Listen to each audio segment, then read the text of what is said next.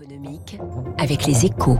Et Magic Makers, leader de l'apprentissage du codage informatique pour enfants et ados.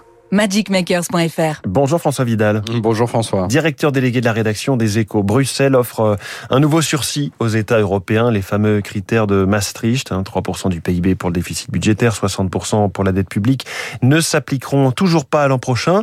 Décidé au début de la pandémie en mars 2020, leur gel est maintenu euh, pour cause de guerre en Ukraine. Bonne nouvelle pour la France notamment. Oui, une excellente nouvelle même, hein, car personne ne pense sérieusement à Paris que le déficit budgétaire français reviendra dans les clous d'ici à la fin de l'année prochaine. Cette année déjà, la lutte contre l'inflation va se traduire par une forte hausse des dépenses qui devrait propulser le déficit au-delà des 5% prévus dans la loi de finances votée fin 2021. Et rien ne garantit que la, conjoncture va s'améliorer rapidement. Bien au contraire, hein, puisque le, scénario d'une dégradation des perspectives économiques dans les prochains mois est aujourd'hui le plus crédible.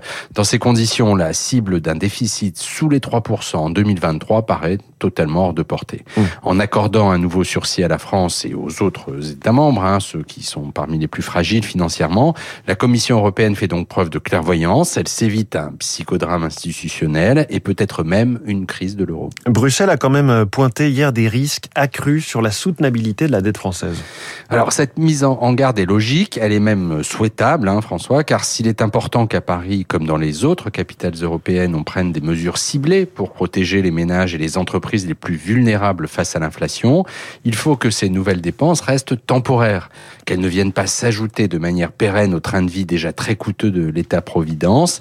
Le quoi qu'il en coûte doit impérativement rester un instrument de gestion de crise exceptionnelle et systémique, pas une arme politique pour acheter le, à crédit la paix sociale. Merci François Vidal pour cet euh, édito économique. Il est 7h13, la paix sociale aux États-Unis, vrai sujet, alors que les prix flambent plus que chez nous. L'économiste Virginie Robert a fait ses courses outre-Atlantique. Elle nous présente le